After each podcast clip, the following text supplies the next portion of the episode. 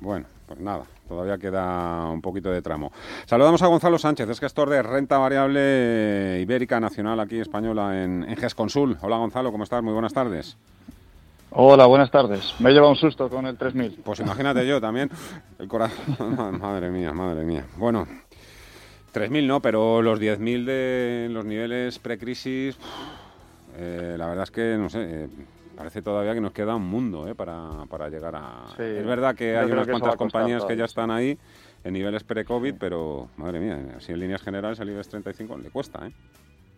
Sí, sí, sí, sin duda es un, es un índice muy afectado por todo el tema del virus, ¿no? Y hay que tener en cuenta que los, las cuentas de resultados de las compañías para recuperar el nivel del 2019 o de cuando estábamos en esos 10.000, pues todavía creo que queda, queda un cierto trecho. Yo sé que a muchos de nosotros el corazón nos dice que sí, que este año podríamos ver los 10.000 puntos en la segunda parte del año.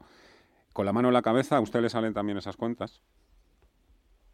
Bueno, yo creo que este año no, todavía no.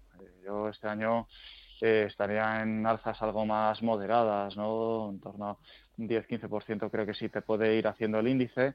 Hay que tener en cuenta que este es un año de transición hasta una normalización más completa de los beneficios por acción ya en 2022-23, ¿no? Entonces este año eh, tenemos que ir viendo la ejecución en esa, esa dosificación de las vacunas, en la recuperación del consumo, en la recuperación del empleo y esto va a ser un proceso que va a ser gradual, largo y que va a depender de, los estímulos monetarios y fiscales, ¿no? Va a ser muy importante el plan de reconstrucción europeo, entre otras cosas. Así que, bueno, paso a paso. El IBEX eh, se queda un poquito atrás, pero sí que volvemos a ver estos días, por ejemplo, a los bancos arriba, las utilities abajo y empresas del ciclo muy ligadas al ciclo económico que, que otra vez intentan por lo menos asomar. Sí, sí.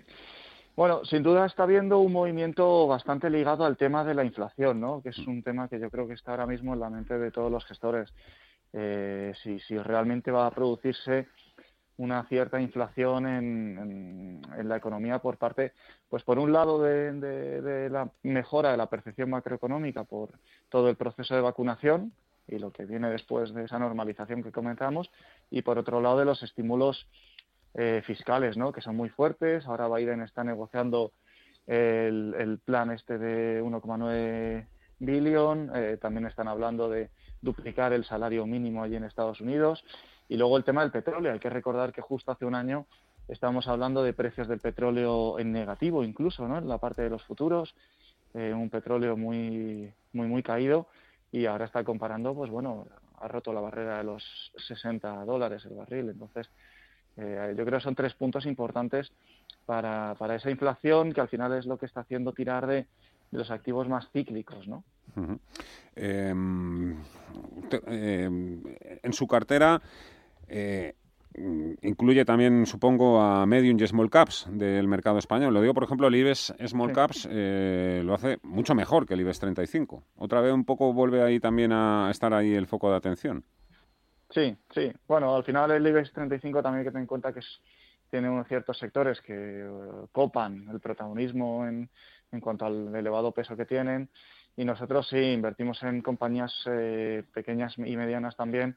Nosotros en general no nos importa la, capitalización de la compañía, sino más que, que, eh, realmente veamos una calidad del negocio y una calidad del equipo directivo y una mega tendencia, si puede ser de fondo, eh, para sostener lo que es eh, la compañía en términos de demanda. ¿no? Entonces yo creo que esos son factores más importantes que, la capitalización. Pero bueno, que en el mercado español también es importante el tema de la liquidez, pero bueno, al final, al fin y al cabo, los, eh, en el fondo los resultados acaban hablando. más que todo eso. Hablando de resultados, ¿con qué sorpresas positivas se está encontrando en la temporada de resultados aquí en España? Bueno, eh, ayer mismo los de Logista, pues la verdad es que fueron, fueron unos resultados muy interesantes, ¿no? La compañía yo creo está haciendo una ejecución de, resultados muy buena en la parte de pharma, en la parte de, del track and trace, que sabéis que es toda esa trazabilidad que hacen al paquete de cigarrillos desde su origen. Yo creo que está funcionando pues como un negocio muy resistente, con una rentabilidad por dividendo muy atractiva.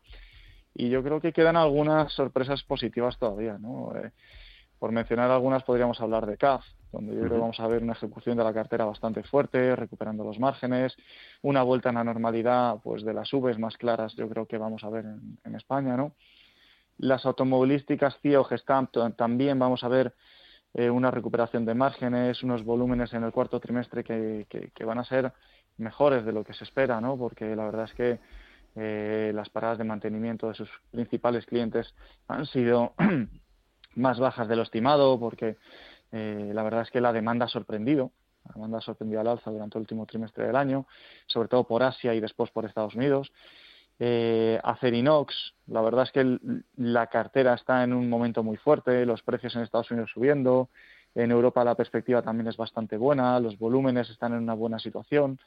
ArcelorMittal también probablemente veamos un, unos buenos resultados, unas buenas perspectivas operativas. Estaremos atentos al tema de los precios, a ver qué nos comentan, pero, pero también tienen buena cara, ¿no? Yo creo que esas son algunas de las, de las que pueden sentar bien. ¿Iberdrola sigue en su cartera? Iberdrola tenemos algo todavía, sí. Ah, pues es que nada, hasta hace unos meses era su principal posición, vale, o sea que han estado, han estado ahí vendiendo un poco. Redujimos mucho, redujimos mucho el peso conforme apareció todo el, gran catalizador en España, que era el tema de la vacuna, se nos abrían las perspectivas para poder incluir otro tipo de negocios en cartera, ¿no?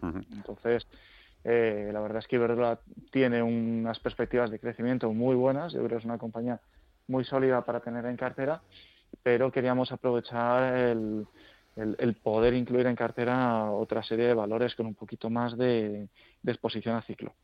¿Cuáles son ahora mismo los mayores pesos de, su cartera? Pues mira, ahora mismo tenemos eh, CAF, CIA Automotive, eh, eh, cosas como SACIR, eh, Gestamp, Acerinox, Navigator. La verdad es que tenemos una cartera FCC también.